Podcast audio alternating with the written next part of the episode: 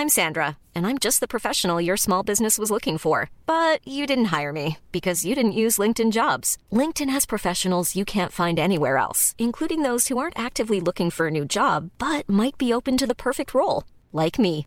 In a given month, over 70% of LinkedIn users don't visit other leading job sites. So if you're not looking on LinkedIn, you'll miss out on great candidates like Sandra. Start hiring professionals like a professional. Post your free job on linkedin.com/people today.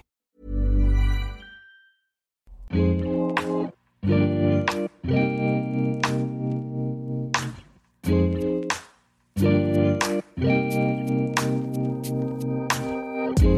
à tous, bienvenue sur le comptoir de la psychologie.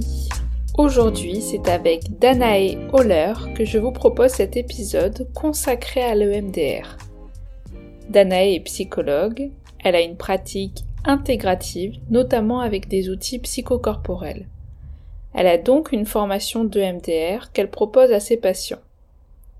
Alors vous allez voir, de mon côté, je ne suis absolument pas formée à l'EMDR, je connais peu la pratique, mais en tout cas, c'est grâce à Danae que j'ai pu avoir son avis euh, d'experte et donc me représenter un peu mieux la pensée thérapeutique que propose l'EMDR. J'espère que cet épisode va vous plaire. Je vous laisse rejoindre notre conversation où Danae m'a reçu chez elle. Donc bon voilà, c'est dans un nouveau lieu que j'enregistre, donc euh, ne t'inquiète pas si j'ai des petits traits obsessionnels qui vont souvent vérifier qui est bien le son, qui continue à enregistrer, donc si je dirige un peu mon, regard vers l'enregistrement. Euh, en tout cas, c'est avec grand intérêt que je fais un épisode avec toi euh, aujourd'hui sur le MDR parce que je, je connais le MDR comme ça dans, dans ma pratique. Euh, j'en entends beaucoup parler avec mm. plusieurs professionnels, mais c'est vrai que j'ai beaucoup de représentations, beaucoup d'idées, sans forcément vraiment connaître parce que je suis pas formée à l'EMDR et euh, que ça me semble, en tout cas voilà, c'est un préconçu assez éloigné justement de ma pratique, de ma façon de penser mm. euh, le lien avec le patient, de mon cadre thérapeutique en tant que tel, et donc de ma façon d'exercer mon métier de psychologue. Donc je suis vraiment contente de que justement tu m'aides un peu à bousculer les représentations. voilà, mes petites idées un peu trop euh, figées dans ma tête. Oui, avec grand plaisir en tout cas, parce que le MDR, on en a beaucoup entendu parler. Euh, il y a eu pas mal un effet de mode, hein, faut dire ce qui est autour de l'EMDR, comme de l'hypnose d'ailleurs, hein, parce qu'il y a toujours des des effets comme ça euh, de, de, mode un peu, mais euh, ça perdure dans le temps. Donc ce qui prouve qu'au-delà de l'effet de mode ou de l'intérêt que ça peut susciter, il y a quand même quelque chose qui fonctionne derrière. Donc c'est tout l'objectif euh, d'essayer de voir un peu ensemble ce que c'est que le MDR aujourd'hui. Oui, surtout qu'il y a eu beaucoup de questions. Donc quand j'ai demandé sur Insta, un petit peu les gens au final sont très intéressés. Moi je me demandais est-ce que d'ailleurs les gens connaissent l'UMDR et j'avais l'impression que tout le monde voyait en tout cas de quoi je parlais quand je disais. Euh, Est-ce que vous avez des questions à poser euh, sur sur le MDR Mais après, je me dis peut-être que les gens, euh, voilà, ont pareil des petites idées sans vraiment bien connaître. Donc c'est pour ça, est-ce que tu pourrais un petit peu donner un angle de vue un peu global de qu'est-ce que les Qu'est-ce qu'est le MDR Comment ça fonctionne? Son utilisation? Ouais, complètement. Alors le MDR, c'est euh, une technique assez récente finalement, une psychothérapie assez récente dans, toutes les histoires, parce que la, psychanalyse c'est de longue date, mais là finalement à, à l'échelle du temps de toutes les thérapeutiques, c'est quelque chose d'assez récent euh, qui a été développé aux États-Unis. Donc c'est euh, outre-Atlantique finalement qu'on a réussi à développer ça, où en fait on est parti du constat que les personnes qui avaient vécu des choses compliquées au cours de leur vie pouvaient avoir en tout cas des troubles du sommeil. Donc on s'est intéressé au sommeil en fonction du fameux stress post-traumatique. Alors on pourra faire un jour un épisode sur le stress post-traumatique avec grand plaisir, c'est pas trop le sujet d'aujourd'hui, mais en tout cas, les gens se sont intéressés au stress post-traumatique et les personnes qui ont vécu des événements négatifs, douloureux au cours de leur vie, la nuit, lors de la phase du sommeil paradoxal, quand on est en train de retraiter les informations euh, de la journée, de la semaine, peut-être même du mois, on fait des mouvements oculaires. Alors je vous conseille pas de regarder quelqu'un qui dort en phase de sommeil paradoxal, c'est assez impressionnant, mais globalement, ses yeux font des mouvements gauche-droite accélérés très très très rapides. C'est comme si globalement, si on était en train de trier les informations à fond, tac tac tac tac tac, on trie, on trie, on trie, et ça permet d'ancrer ça dans la mémoire à long terme, de digérer les informations et de passer à autre chose globalement. Finalement, de venir mettre à distance les événements qui se sont passés. Et donc pour revenir aux fameuses personnes qui ont vécu euh, un stress, enfin en tout cas des événements négatifs, qui sont dans un stress post-traumatique, ces personnes-là, la font moins ces mouvements-là, comme s'il y avait une information en fait qui était bloquée, qui était enquistée et où la personne n'arrivait pas finalement à digérer ce qui s'était passé. Donc ça, c'est l'une des hypothèses. Moi, c'est une hypothèse que j'aime bien parce que c'est une histoire qui me parle. C'est comme ça que j'aime raconter le MDR. Mais finalement, il y a plein d'études, plein d'autres choses qui montrent que c'est pas forcément tant les mouvements oculaires euh, qui seraient liés à la digestion, mais finalement le côté alternatif puisqu'on y reviendra sur les fameux protocoles EMDR. Dans EMDR, le E signifie ice, mais finalement, c'est pas que les yeux. C'est aussi quelque chose qui vient être alternatif, donc on peut avoir des stimulations tactiles ou des stimulations auditives. Et c'est le fait que ce soit alternatif qui va venir finalement permettre de digérer l'information et de venir créer des connexions là où il y a eu une cassure. Donc c'est pas un reformatage, on n'est pas là pour venir reprogrammer le cerveau de la personne, mais finalement venir recréer du lien entre des informations qui sont venues complètement le sidérer, le bloquer, le casser, surtout émotionnellement, parce que c'est beaucoup là-dessus qu'on travaille, les sensations dans le corps et aussi les émotions euh, en EMDR. Et donc du coup, pour revenir à cette histoire du sommeil, moi c'est vraiment l'histoire que, j'aime expliquer parce que ça parle à tout le monde. Globalement, les personnes euh, qui ont vécu un événement compliqué vont pas venir mettre à distance cet événement-là. C'est comme s'il était collé euh, à notre joue et que le MDR allait aider à décoller tout ça en venant effectivement euh, apprendre à la personne, lui faire comprendre, lui faire faire des liens pour mettre à distance. Alors j'entends souvent dire que euh, le MDR ça permet de faire revivre les traumatismes. Alors c'est absolument pas le cas mmh. puisque de toute façon la personne elle est déjà dans le traumatisme. C'est pour ça qu'elle est pas bien en fait. Donc la technique elle va vraiment venir mettre à distance cet événement-là ou ces événements-là parce qu'encore une fois euh, c'est malheureux mais souvent il n'y a pas qu'un seul événement. Ça peut être aussi des, des choses qui reviennent beaucoup, des schémas, des choses comme ça.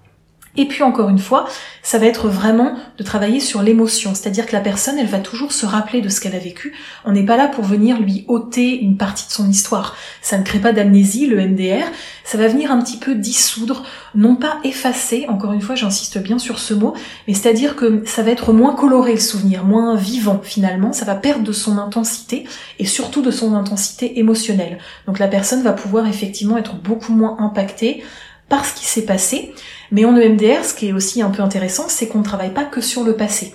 On peut travailler sur des événements très très très récents, donc presque au présent, et aussi beaucoup d'anticipation anxieuse. On travaille aussi sur, il y a des protocoles pour les phobies, pour les douleurs chroniques. Moi, c'est ma spécialité, tout ce qui est douleurs chroniques et, maladies. Donc pour le coup, euh, j'affectionne particulièrement ce, ce protocole-là, mais on travaille vraiment sur la ligne du temps. Donc on n'est pas que focus sur le passé. Euh, il y a eu beaucoup de, choses autour de l'EMDR, notamment au moment des attentats hein, du Bataclan, où il y a eu les en, front permanent, je dirais, les, praticiens EMDR. Donc tout le monde s'est dit ah oui, c'est des énormes événements euh, très forts qui se sont passés. Donc tout de suite, on a catalogué euh, énormes événements de vie ultra traumatiques qui viennent de se passer. Mais ça peut être des petites anticipations anxieuses, typiquement ce petit syndrome de l'imposteur ou cette petite anxiété qu'on a tous plus ou moins dans le ventre à certains moments, qui peut être euh, vraiment travaillé en, profondeur avec, avec plein de protocoles divers et variés en fait. Hmm. Oui, c'est intéressant parce que justement, euh, on, peut se dire que pour le MDR, ça serait vraiment un événement qu'il faudrait venir traiter, donc un traumatisme. Enfin d'ailleurs, je, me demandais est-ce qu'on parle de, trauma ou de traumatisme parce qu'est-ce qu'on est vraiment dans le trauma réel dans le MDR ou est-ce qu'on est dans la représentation du trauma C'est plutôt ça. Oui, c'est plutôt ça. Oui, c'est ce qui me ce qui me semblait parce que en même temps voilà, euh, beaucoup se demandaient est-ce qu'il faut avoir une demande très singulière pour euh, pour le MDR, donc euh, un seul traumatisme, ou est-ce que aussi peut-être si c'est quelque chose qui pourrait être pensé comme un suivi thérapeutique, ah, quelque chose qui se, se co-crée avec le thérapeute? Tout à fait, on est vraiment dans une psychothérapie. Hein. D'ailleurs, il y a plusieurs instituts en France qui forment à l'EMDR, il faut d'ailleurs faire toujours très attention de là où on ah va bien se former. et pour le coup, l'Institut français EMDR parle de titre de psychopraticien EMDR. Donc c'est tout ce qui est psychothérapie EMDR, on est praticien de l'EMDR, donc j'insiste bien là-dessus, c'est-à-dire que c'est seuls les psychologues, psychothérapeutes et psychiatres peuvent être formés euh, à l'EMDR. Donc on entend beaucoup de personnes qui se forment à l'EMDR. En réalité, c'est plutôt ce qu'on appelle de la rythmo, qui est un dérivé de l'EMDR. Et qui dit dérivé dit souvent qu'il peut y avoir des dérives. Donc il faut faire très très attention. Donc le titre de, psychothérapeute EMDR doit être vraiment vraiment protégé. Donc c'est pour ça qu'on milite aussi en ce sens pour qu'il y ait bah, une, réelle protection de tout ça et que tout le monde ne puisse pas se former à l'EMDR. Après, encore une fois, là, on rentre souvent dans des guéguerres de chapelle, mais faites bien attention euh, là où vous allez pour euh, effectivement Mm. se, se faire traiter pour, euh, pour effectivement plein d'autres choses. Alors, tu parlais euh, tout à l'heure de, de ce qui était euh, un trauma précis ou plusieurs traumatismes, etc. Ça dépend complètement en fait. Il y a autant de possibilités, je dirais, que d'événements de vie. C'est-à-dire qu'on peut venir typiquement parce que très dernièrement on a eu un accident de voiture et que depuis on a peur quand on prend euh, un embranchement d'autoroute. Ça, typiquement, ça peut être traité en EMDR. Mais ça peut être aussi une dépression, en fait, une dépression de fond. Parce qu'une dépression, elle n'arrive pas comme ça non plus. Euh, il peut y avoir eu plein d'événements qui, de façon consécutive, sont venus cristalliser quelque chose. Typiquement, quand on est aussi dans des schémas, par exemple, des schémas d'abandon, euh, des schémas qui se répètent au fur et à mesure de notre vie, qu'est-ce qui a fait qu'on a mis ça comme, enfin, en place comme défense? Ça se construit d'où? Ça vient pas comme ça. Qu'est-ce qui fait qu'un tel va se construire ainsi? Ça dépend de plein d'événements de vie. Et ça peut aussi, et c'est là où on va dans, dans des choses, mais je pense que les, les, les personnes qui écoutent ce podcast sont suffisamment ouverts, mais c'est aussi où on va interroger le transgénérationnel également. Qu'est-ce qu'il y avait avant nous? Qu'est-ce qui s'est construit, etc. Il y a peut-être un trauma euh, générationnel qui n'a pas été dit, qui n'a pas été digéré, où nous, avec euh, notre petite vision d'enfant, nos mots d'enfant, on est venu aussi euh, cristalliser un truc super puissant qui fait qu'à un moment donné, bah, il y a quelque chose qui n'a pas forcément besoin d'être décompensé, hein, parce que tout le monde imagine qu'un traumatisme, c'est ce fameux cristal qui se casse, qui explose dans tous les sens, mais ça peut ne pas être ça finalement. Ça peut être, bah, je me suis construit ainsi à cause d'événements de vie, et tant bien que mal, j'essaye de vivre avec, et c'est ça qui fait souffrance euh, généralement. Il y a heureusement pas besoin, euh, ou, malheureusement, je ne sais pas, c'est un positionnement, mais besoin d'avoir vécu euh, un attentat, un tsunami pour être, avoir, enfin, avoir eu un traumatisme. Il y a, y a plein d'événements de vie qui font que ça peut être compliqué. Euh, On parle beaucoup en ce moment des carences affectives précoces, notamment, qui viennent créer de, de- une possibilité énorme à un moment donné d'être très mal à l'âge adulte, même à l'adolescence ou, ou à l'enfance. Donc on peut venir vraiment détricoter tout ça et, et, et dans le protocole EMDR, je l'ai dit tout à l'heure, hein, on travaille sur les émotions et les sensations dans le corps, mais on travaille aussi sur les cognitions, c'est-à-dire les pensées. Qu'est-ce que je me dis de moi de négatif à propos de cet événement? Ça peut être je suis nul, j'ai cru mourir, j'y arriverai jamais. Toutes ces phrases horribles qu'on se dirait même pas à sa pire ennemie, et donc on va venir travailler là-dessus pour transformer ça en positif. L'événement, il restera toujours dramatique, on est bien d'accord, ça reste un événement de vie compliqué, complexe, et on n'est pas là pour dire que oh bah le viol finalement, euh, voilà, on passe à autre chose, c'était pas si grave que ça. Pas du tout, ça restera un événement traumatique, grave.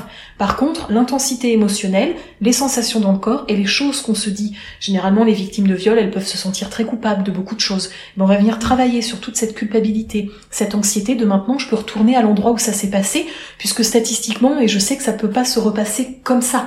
Donc c'est vraiment de, de travailler sur tout ce futur en digérant vraiment ce, ce passé. Hmm. C'est- passionnant. Enfin après bon, je, je m'auto-prêche en disant ça, mais c'est c'est effectivement super euh, super intéressant. Et comment ça se passe concrètement une séance Alors une séance globalement ça dure une heure à une heure et demie, donc c'est un, un- un bon gros temps, hein, très clairement. Faut voilà, moi j'avais l'habitude des séances de psychothérapie de 45 minutes bien Mm. timées.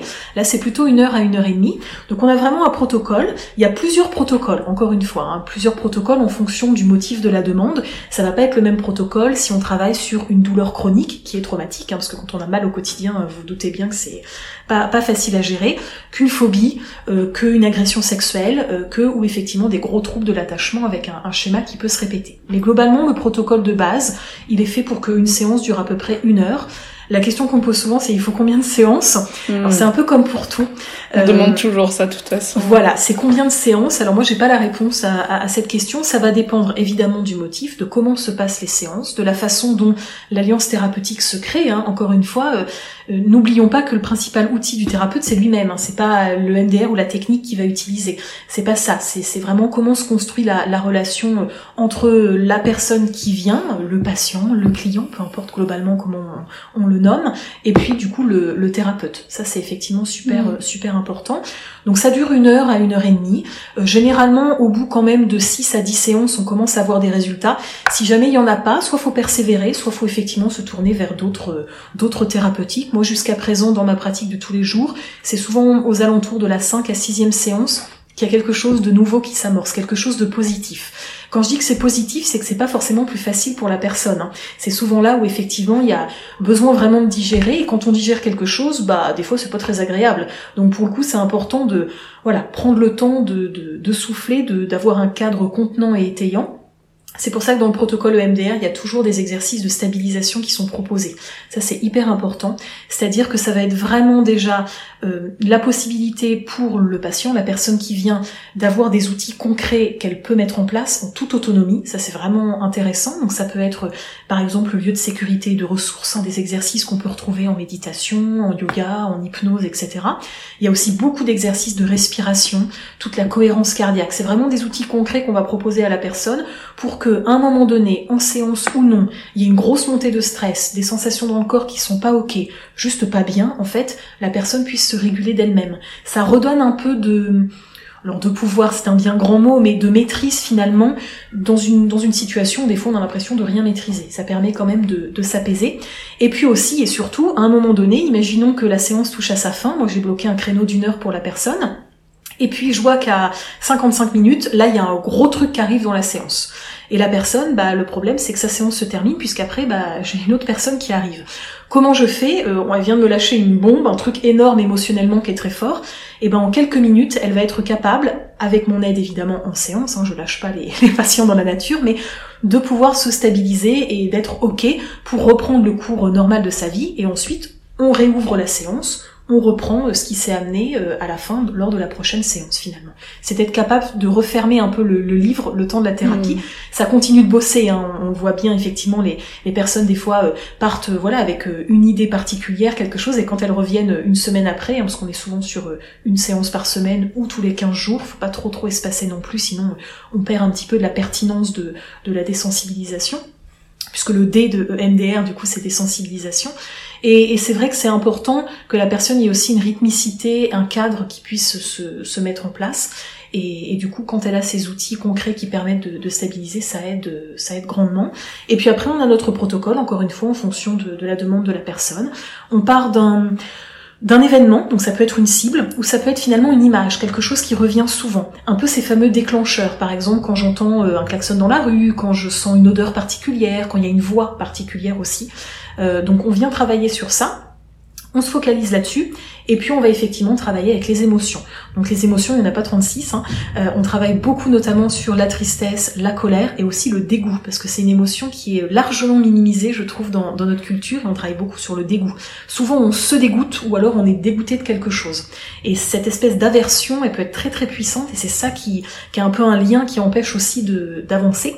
Et le dégoût, c'est surtout que c'est très corporel. Viscéralement, le dégoût, on le sent bien, hein. c'est vraiment des fois la nausée qui monte, des, sensations dans le corps qui sont terribles et pas du tout ok. Donc on travaille beaucoup sur le siège des émotions. Et puis en EMDR, alors moi c'est ce que j'aime un petit peu le moins, mais ça permet quand même d'avoir une, certaine boussole au, sens de la séance. On travaille beaucoup sous forme d'échelle. C'est-à-dire qu'on va dire de 0 à 10 combien cet événement, cette sensation, cette émotion vous perturbe au quotidien. Pas combien elle vous a perturbé dans le passé. Ça, ça changera pas. C'est combien au présent ça vous perturbe. Qu'est-ce qu'il en reste au présent de cet événement? Donc la personne va dire, bah euh, là quand je vous en parle, ça m'active à 8 sur 10 par exemple. Ensuite, on va lui demander les pensées négatives, c'est cette fameuse cognition négative, qu'elle se dit d'elle quand elle regarde cet événement avec les sensations, les émotions, qu'est-ce qu'elle se dit de négatif à propos d'elle quand elle pense à cet événement-là? Donc ça peut être je me sens en danger, je suis nulle, euh, j'ai merdé. Il y a beaucoup de gens qui se dévalorisent énormément. C'est toujours avec le jeu. Qu'est-ce qui vous vous impacte le plus? Et ensuite, on va transformer, et c'est là que c'est très compliqué parce que les personnes n'y croient pas du tout, mais c'est ça qui est, la magie de l'EMDR.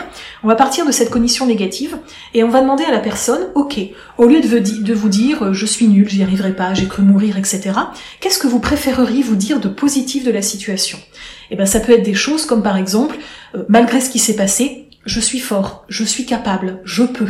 Toutes ces choses positives. Et ensuite, on va demander à la personne à combien elle y croit à cette phrase positive, sachant que 1, c'est pas du tout, et 7, c'est complètement. Me demandez pas pourquoi c'est 7, je ne sais pas, j'ai pas fait le protocole. Mais 1 à 7. Et généralement, la personne, elle y croit pas du tout. Et donc, en fonction des deux échelles, le but, c'est de, de les inverser. Qu'il y ait plus du tout, du tout d'activation émotionnelle, corporelle à tout ça. Donc, on arrive de, à 0 sur 10 au niveau de la perturbation et que la personne croit à 7 sur 7 à cette cognition positive, à cette valeur euh, super forte en elle, qu'elle est capable, qu'elle est forte, que c'est possible de dépasser, qu'elle est en sécurité, etc.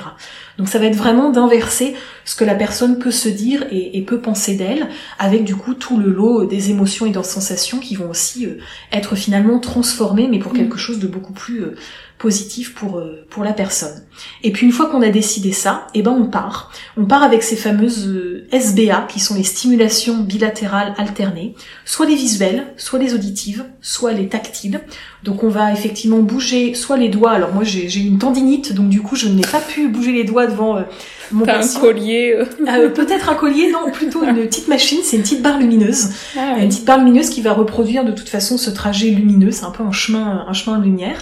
Ou alors effectivement tout ce qui va être auditif, où on vient claquer des doigts. Alors certains thérapeutes ont des casques qui de façon alternative viennent effectivement proposer ce son-là. Donc on peut faire des comme ça. Ou alors pour le coup ça va être tactile. Et là j'aime beaucoup parce que c'est pas moi qui touche mon patient. Alors certains thérapeutes sont ok et les patients aussi que ce soit le thérapeute qui les touche. Moi c'est ma limite et j'ai pas forcément envie. Donc du coup c'est-à-dire qu'il les touche. qui, qui tapote effectivement sur les épaules ou sur les genoux euh, des patients pour venir créer cette stimulation tactile euh, bilatérale. Une petite tape derrière le dos euh, paternelle. Et ben, un peu un peu un truc comme ça. Donc moi c'est pas ok je pas spécialement envie de faire ça. Donc du coup je propose aux patients de croiser les bras en papillon sur eux au niveau des épaules et du coup de venir tapoter comme ça. Et c'est très réconfortant parce qu'on ne se prend jamais dans ses bras et ça fait du mm. bien. Donc je vous préconise de vous faire de, gros câlins de temps en temps, ça peut être pas mal. Mais donc effectivement de façon euh, bilatérale alternée de venir, euh, de venir faire ça. Et donc c'est souvent des, ce qu'on appelle des, des séries de 30 secondes. Ensuite on arrête, on inspire, on expire surtout le patient, mais ça nous permet nous aussi en tant que thérapeute, voilà, de mettre à distance des choses, des émotions. Et ensuite, on pose cette fameuse question qu'est-ce qui vous vient, qu'est-ce qui se passe, etc. Qu'est-ce que vous ressentez euh, au patient Et donc là, ensuite, il verbalise. C'est vraiment une association libre. Hein. C'est typiquement mmh. une fois que la stimulation s'arrête, inspiration, expiration, qu'est-ce qui vient et puis bah là, c'est un peu la magie finalement de ce qui se passe quand on retraite une info. C'est souvent du négatif, du négatif, du négatif, du négatif. Et à un moment donné, c'est un peu, je, je, prends une métaphore qui est pas très glamour, mais ça va parler à tout le monde. C'est comme un peu quand on a un gros bouton euh, dégueu, on le perce, le pus s'élimine, et à un moment donné, bah, on a beau forcer, il y a plus rien qui sort. Et on laisse tranquille, donc faut pas trop tripoter, on laisse tranquille, et de soi-même, ça va finalement cicatriser à un moment donné. Donc c'est toute la magie, une fois qu'on a purgé le négatif, le cerveau, il est très bien fait, il est super créatif, et une fois qu'on a mis à distance quelque chose, il aime pas trop le vide. Donc il va venir recréer, faire du lien, et c'est là que, en tant que thérapeute, on va y amener cette phrase positive avec ces sensations ok dans le corps, ancrées au présent. Je précise bien, on va pas changer l'événement qui s'est passé, ça c'est très important, il restera tel quel, mais on va venir vraiment le mettre à distance et il va progressivement pouvoir se dissoudre dans la mémoire à long terme, il en restera quelque chose, mais émotionnellement la personne sera pas, euh, sera pas impactée. En gros, c'est ça le protocole MDR. Synthétiser. Et, toi, du coup, ta, ta place, c'est T'as une place plutôt où tu guides, tu proposes par rapport par exemple aux, émotions, aux phrases positives, comment elles sont choisies. C'est c'est toi qui parles par exemple de c'est le patient qui choisit ses phrases positives pour le coup, et on peut lui faire des propositions, on lui fait des suggestions, et on fait vraiment un, maillage finalement d'associations mmh. d'idées, notamment pendant la désensibilisation. Parce que euh, souvent ce qu'on nous dit c'est que le MDR c'est de l'hypnose, et c'est vrai qu'il y a une part, euh, une part mmh. très hypnotique euh, là-dedans, notamment vous vous rendez bien compte si on suit pendant 30 secondes quelque chose qui va assez vite devant ses yeux, ou qu'on est concentré sur un bruit, ou sur un tapotement sur nos épaules ou sur les genoux, évidemment ça peut créer effectivement cet effet très hypnotique. C'est une saturation, hein, très clairement. C'est ce qu'on retrouve dans, beaucoup de protocoles en hypnose. Et c'est complètement ok. Et c'est là que la personne, elle va être vraiment dans cette suggestion et, que ça va être là que ça va être possible pour elle d'entendre finalement quelque chose. Parce que les personnes qui ont vécu un, traumatisme, et c'est une protection de leur part, hein, souvent elles vont être verrouillées là-dessus. Ça va être centré et, une hypnose et le MDR permettent quand même de se décentrer un temps et, de recréer quelque chose de, plus positif. Donc la, la, place du thérapeute, déjà euh, au niveau du dispositif, c'est on est dans un dispositif qui s'appelle conversation, c'est-à-dire que on est à côté euh, du patient, face à lui, enfin en décalé, pas face à lui, puisqu'il y a souvent le matériel ou les doigts du thérapeute qui passent devant lui. Donc on est entre guillemets pas directement en face de lui évidemment, mais on est à côté de lui. Donc il y a, la présence du thérapeute qui est assez assez proche, et, c'est ça qui permet aussi de créer, je trouve, ce, ce cadre très contenant, très étayant, où dans l'espace thérapeutique, il peut se jouer des choses très compliquées, il peut se dire des choses horribles, mais c'est quand même dans ce cadre-là que c'est que c'est maintenu et que ça peut s'élaborer de toute façon, et donc être digéré. C'est vraiment ça qui est, qui est important. Oui, par rapport justement euh, au traumatisme, parce que c'est vrai que c'est c'est là où la plupart du temps le MDR est affilié un petit peu. Enfin, en tout cas, je sais pas si ça part de là. Je, je sais que c'est C'est euh, Francine euh, Shapiro, c'est ça qui, euh, qui avait créé le MDR et qui avait testé, il me semble, sur des vétérans au Vietnam. Complètement. Alors au, début, ça n'a pas été très éthique, mais elle l'a testé d'abord sur elle-même. Ah oui. Et en fait, c'est comme ça qu'elle a découvert que elle, quand elle avait des événements qui étaient compliqués, elle partait marcher. D'ailleurs, la marche est aussi un mouvement assez bilatéral alterné. Hein. Donc mm. souvent, les personnes qui ont besoin de s'aérer l'esprit, ils ont en réalité besoin de marcher et de et de faire des mouvements là. Et, et souvent, on permet de de digérer pas mal de choses en marchant, en s'oxygénant certes, mais en, faisant ces mouvements-là. Et elle, pour le coup, elle s'est rendue compte que ses yeux faisaient souvent des mouvements. Quand on cherche une réponse, euh, on cherche aussi avec les yeux. Donc les yeux font souvent ces mouvements pour aussi digérer. Et c'est surtout que le cerveau, lui, il a l'habitude de faire ça euh, toutes les nuits. Donc dans la journée aussi, euh, de temps en temps, il peut reproduire un tout petit peu ça de façon beaucoup moins, je dirais, théâtrale, hein, parce que c'est très puissant quand, quand on le fait en dormant. Et, du coup, elle a, essayé de reproduire ça et elle s'est rendue compte que il y avait une association d'idées qui était différente, que émotionnellement elle se sentait apaisée, qu'il y avait une mise à distance de certains événements, et puis ensuite évidemment elle l'a protocolisé et, elle a fait en sorte que ce soit euh, voilà beaucoup plus euh, éthique et, déontologique, et elle l'a proposé ensuite pour effectivement les accompagnements euh, des, des, personnes qui revenaient de la guerre traumatisées. Hmm. Et, et, avec ce traumatisme, justement, en tout cas que, que les personnes souvent viennent essayer de, de mettre du sens, parce que c'est c'est aussi cette définition du, du traumatisme, c'est ce côté euh, non-sens euh, qu'on peut retrouver. Euh, Parce que c'est vrai que quand on vit quelque chose qui est tellement euh, effractant, soit on décide peut-être de réagir, de décharger, soit on fuit, soit on est sidéré. Et dans ces temps justement de, de sidération, il y a quelque chose qui peut plus du tout être élaboré, qui est totalement bloqué. Néanmoins, c'est pour ça qu'on parle que souvent il y, a, une quantité quand même d'énergie et d'excitation qui est très importante pour le corps, notamment Souvent, on donne l'exemple, je sais pas, d'un enfant qui a subi euh, des attouchements. Ce qui est très compliqué, c'est qu'un enfant, euh, face à des attouchements, il y a quelque chose qui se passe, qui est intraitable, qui est indicible, mais qui est énorme en termes de quantité de euh, d'émotions, de, non-compréhension, de, de, quelque chose de très brut. Et je me demandais donc par rapport, imaginons si on garde à, peu près euh, cet exemple-là, est-ce que le MDR serait euh, une façon de, faire réexister cette scène quelque part pour d'abord en fait euh, la penser, mais presque comme ça pourrait l'être dans un cadre thérapeutique classique, en tout cas, par, la cure de la parole, ou etc. De se dire que le MDR viendrait justement en fait se euh, ce, qui, ce, qui, serait peut-être différent, c'est que, que, la demande, en tout cas, serait euh, établie, euh, serait, en tout cas, plus conscientisée à ce moment-là, ce qui n'empêche pas que je pense qu'il y a beaucoup de choses derrière souvent. Donc c'est ça aussi qui permet de se dire que c'est important que ce soit un ou une psychologue qui puisse proposer de l'EMDR par rapport à tout ce que ça va générer derrière aussi, de faire revivre un événement.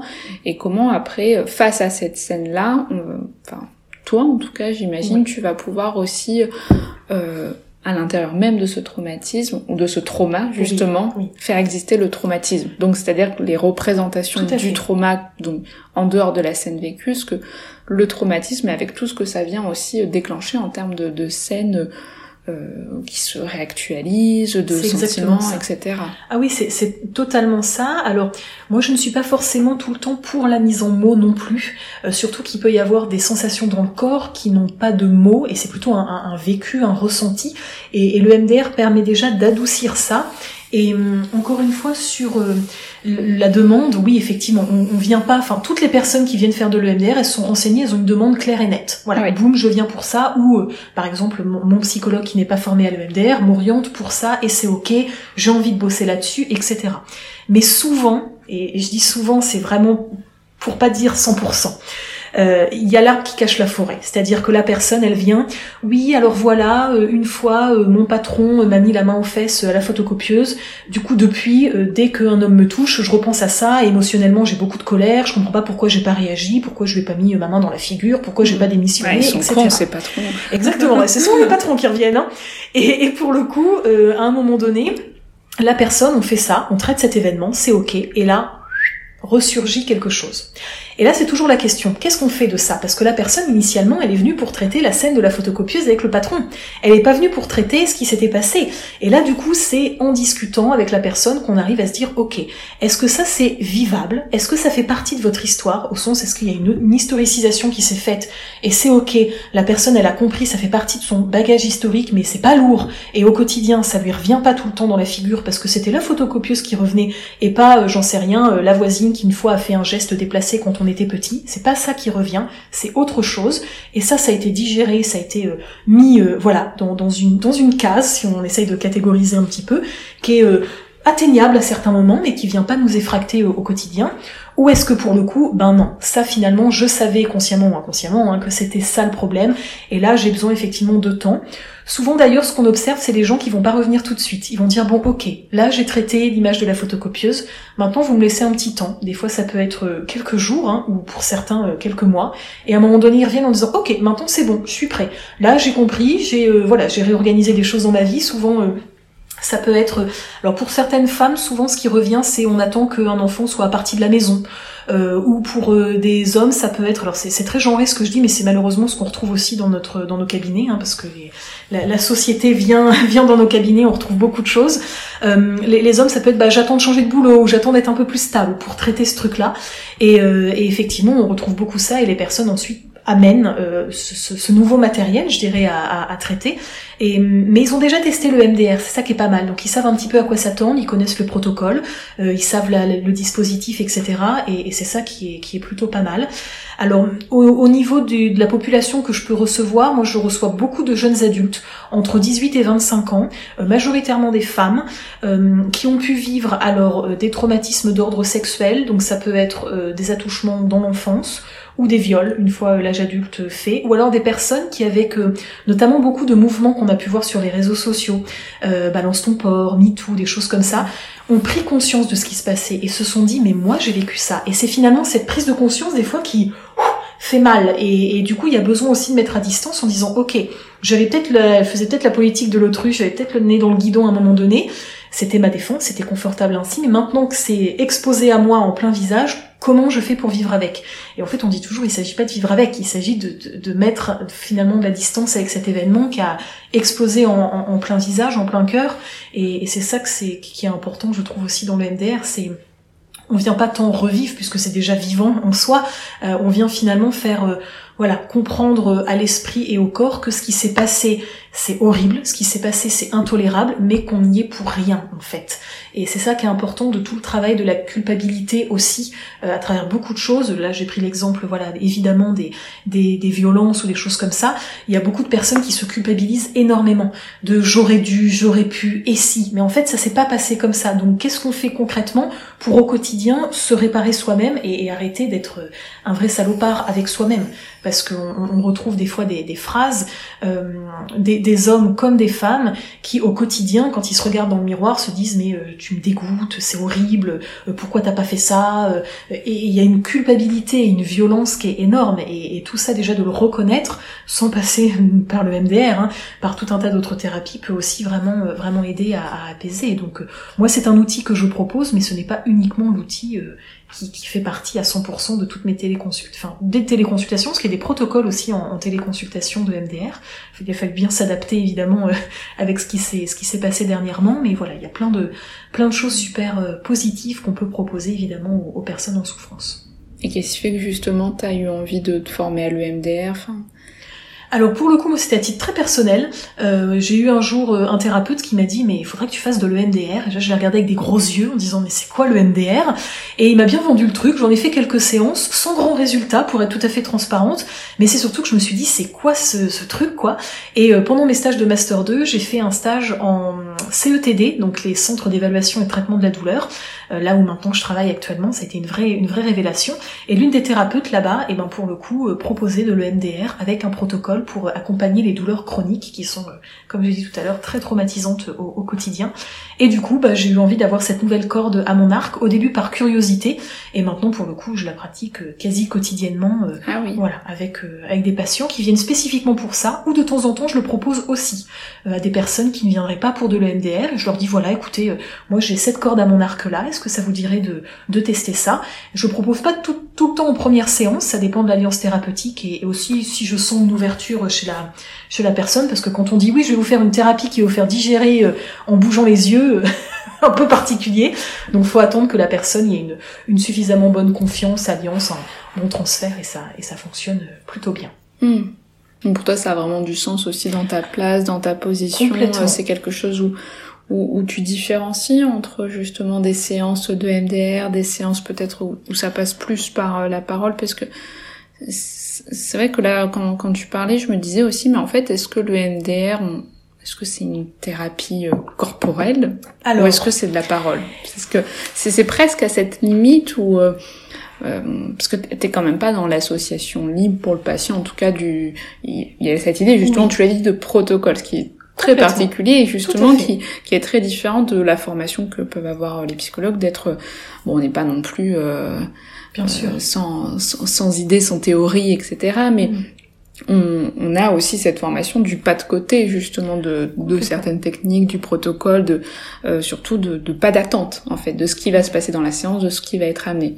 Là, il y a, ça, modifie quand même ta, ta, place à certains moments donnés parce que il y a une forme d'attente ou en tout cas la demande a été dite, il y a presque l'idée d'un contrat entre vous de ce qui va se passer et toi en plus dans, dans ta place de psychologue, tu as, une activité. Ça veut pas dire qu'on n'est pas actif en tant que psy par la parole, mais on, on, est dans une passivité active, on peut dire. Alors que là, non, tu vas quand même euh, directement entrer en interaction dans la séance, prendre place.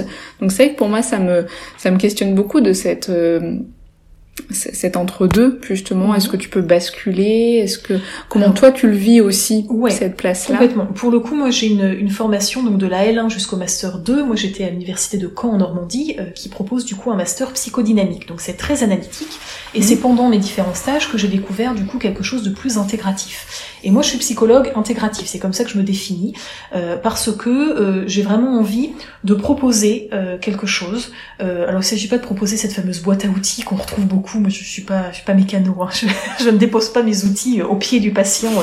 Voilà, c'est finalement de, pouvoir proposer plusieurs choses et moi aussi de m'amuser dans ma pratique parce qu'on a un métier qui est très compliqué, euh, faut dire aussi ce qui est, et moi j'ai envie aussi de, créer un intérêt chez moi en fonction d'eux, et je sais que j'ai tendance à me lasser.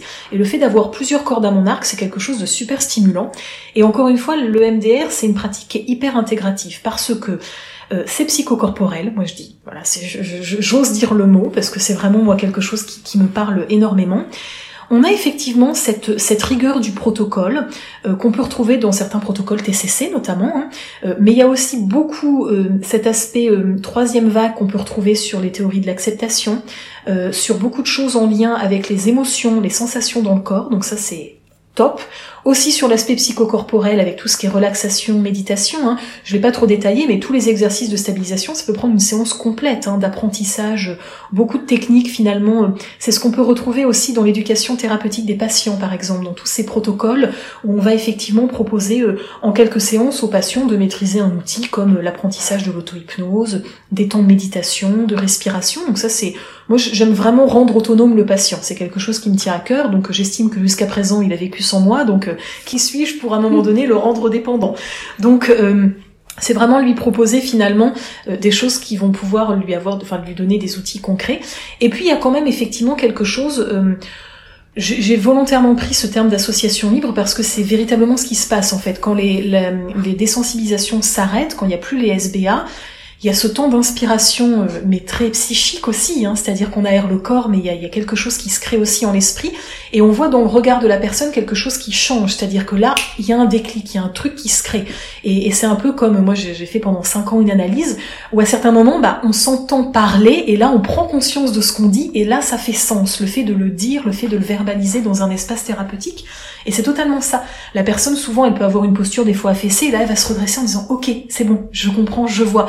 D'accord, ok, j'ai ça, et ensuite on repart, on dit, ok, continue avec ça, ce qu'elle vient d'amener.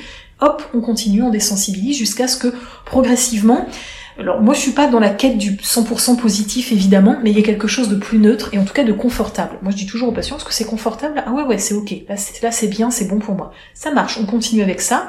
On l'ancre hein, vraiment pour que ce soit quelque chose, pas juste qui a été dit à la volée comme ça. On, on insiste sur les mots, sur les choses qui ont été dites, et puis progressivement, de toute façon, il y a quand même le, corps et l'esprit qui comprennent la façon dont fonctionne le MDR. Alors moi j'ai horreur quand on dit que c'est un conditionnement, parce que c'est pas du tout un mm. conditionnement, c'est plutôt peut-être une habituation, entre guillemets, si on veut reprendre ce, vocabulaire-là, mais où le, le corps et l'esprit comprennent comment ça fonctionne, puisqu'en plus c'est un truc hyper naturel le MDR.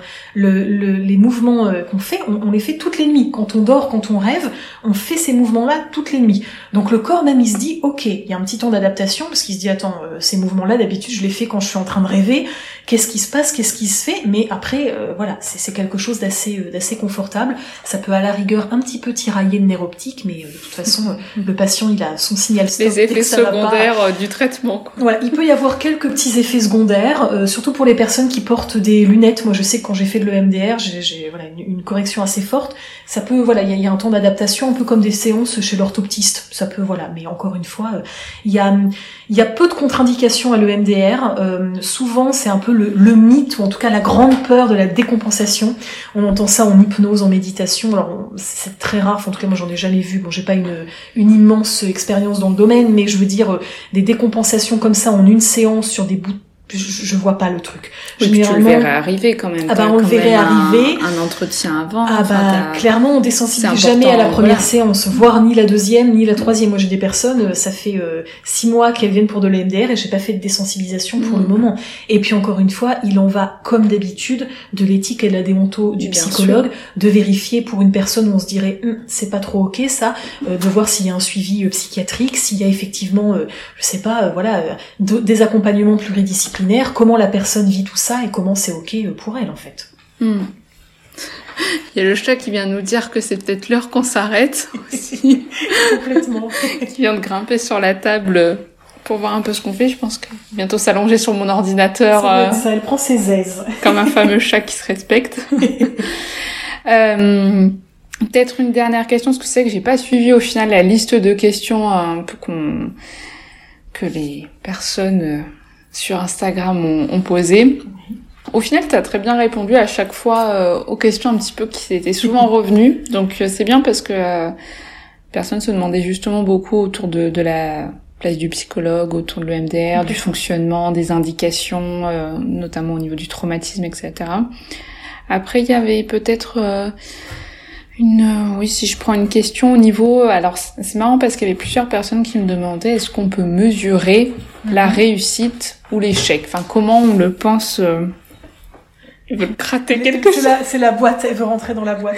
Je voudrais juste vérifier, euh, vérifier l'heure. Je sais pas quelle heure il est. J'ai le temps de... Euh... 17h04. Oh, parfait, on est large. Donc ça va, ça va. Donc oui, l'efficacité, je te laisse euh, reposer la question. Oui, donc euh, cliniquement, est-ce qu'on peut penser la réussite, l'échec? Alors c'est marrant que justement j'ai eu des questions à ce niveau-là parce que ça voudrait dire qu'on est presque justement dans presque lors d'une rééducation, si on parlerait de quelque chose de réussi, quelque chose qui échoue. Bah, pour le coup, euh, l'efficacité, elle va surtout se mesurer en fonction de la façon dont la personne va être moins impactée émotionnellement par cet événement. Si on reprend cette histoire d'échelle notamment, parce que c'est souvent ce qui revient, euh, oui, euh, on est là pour coter ses, émotions, etc. C'est quand même un peu une boussole et, et, mm. quand même quelque chose, je trouve, d'intéressant pour le thérapeute.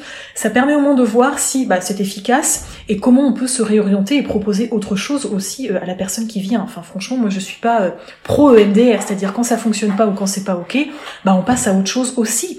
Alors, moi j'ai du mal avec le côté de l'EMDR, ça fonctionne pas, c'est un peu comme l'hypnose, parce que l'hypnose, tout le monde est en hypnose une partie de sa journée en réalité. Hein. Mm. Le meilleur euh, hypnotiseur étant notre téléphone portable.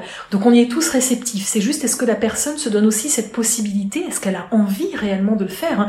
Moi je vois des, des patients qui arrivent, ils sont euh, les poings serrés sur leur chaise en disant mon Dieu, qu'est-ce que je vais faire? Il y a une grosse crainte. Donc il y a vraiment aussi à, apprendre à faire confiance à soi, à l'autre, et puis de toute façon en, EMDR on est, euh, je dirais, euh, scrupuleusement supervisé à chaque étape déjà de notre formation, et puis bien après, voilà, c'est une formation qui est longue, qui est coûteuse, donc ça demande un investissement tant énergétique que financier pour se former. Donc le, thérapeute il met du sien, c'est qu'il a envie d'être bien formé et, et dûment formé. Donc voilà, après l'efficacité, c'est comme un peu pour tout. Moi souvent je pose la question tout simplement à personne, je dis bah écoutez, comment vous vous sentez? Il n'y a pas besoin de parler d'efficacité parce que si finalement la personne elle se refuse, est-ce que ce soit efficace Si elle a besoin encore de travailler là-dessus et que ça ça donne du sens encore comme un symptôme par exemple. Si on enlève le symptôme, bah il y a intérêt que ce soit solide de l'autre côté, parce que qu'est-ce que ça sous-tend tout ça? Moi, je bosse beaucoup avec les douleurs chroniques. Si on enlève la douleur chronique qui est là depuis des années, ben qu'est-ce qui reste en fait? Faut voilà apprendre à, construire d'autres piliers euh, aux, alentours avant de déconstruire quelque chose, parce que bah, sinon tout s'écroule.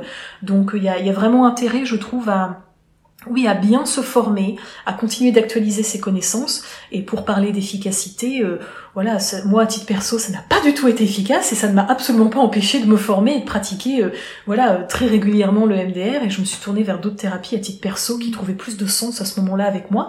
Et peut-être tout simplement que je suis pas tombée sur le bon thérapeute et que un autre thérapeute MDR aurait tout aussi bien fonctionné ou il y aurait eu un bon accompagnement. Hmm. Non, c'est intéressant, hein, ça, ça mériterait presque un autre épisode même sur euh, l'efficacité, le, le, grand mot justement euh, en psychologie. la pression pour le euh, thérapeute aussi. Hein. Et puis le, enfin moi c'est des sujets qui m'intéressent énormément, la question de la guérison, tout ça, enfin de, de, justement un peu comment on le pense dans quelque chose qui échappe totalement, parce que c'est quand on pense à la, à la santé mentale, à l'inconscient, etc c'est tellement quelque chose qui est immesurable, qui, qui échappe, que, que parler de, de quelque chose euh, de, de l'ordre d'une guérison, comme peut l'être aussi un geste technique, au médical, d'opération, etc. C'est c'est très très complexe, mais bon, ça mériterait sûrement qu'on s'y penche. de toute façon, on est dans une société d'efficacité, de notation. Hein. On note son restaurant préféré. Sur Doctolib, on a même d'ailleurs des petites notes, hein, nous les thérapeutes. Ah oui, tu as des notes. Euh, voilà, je, je, sais combien je vaux sur 5, ah combien j'ai un questionnaire de satisfaction, voilà. Donc ça, ça dépend, mais on est de toute façon, voilà, dans deux, je pense que c'est malheureux hein, de dire ça, mais dans un monde où tout doit être évalué mm. par son efficacité sur des échelles de 0 à 10 euh, de satisfaction. Donc, euh, voilà. C'est bien c'est Doctolib peut-être pour le transfert comme ça. Voilà, exactement. Bien, bien. C'est anonyme, c'est anonyme, mais voilà, je, je, sais quand même si je plais, voilà, c'est très narcissique. Bon bah super. En tout cas, j'espère que euh, voilà, on a, tu as pu, en tout cas, amener euh, pas mal de pistes et c'était vraiment euh, super. Donc merci, merci eh ben, beaucoup à toi. Et voilà pour cet épisode. C'est donc la moi du montage qui vous parle et je me rends compte que j'ai appris encore plein de choses en réécoutant l'épisode. Et c'est toujours chouette d'entendre tout ce qu'on n'a pas entendu la première fois. Ça montre bien qu'on peut vivre certaines choses et les revivre différemment si on en fait une nouvelle lecture. En tout cas, j'espère que cet épisode vous a plu, qu'il a été aussi clair qu'il a été pour moi. Danae a vraiment une diction euh, vraiment agréable et euh, super nette, donc j'ai passé en plus un très bon moment. N'hésitez pas à me partager vos recommandations et vos envies pour la suite. Je vous souhaite en tout cas une bonne journée, une bonne soirée et puis à très bientôt. Salut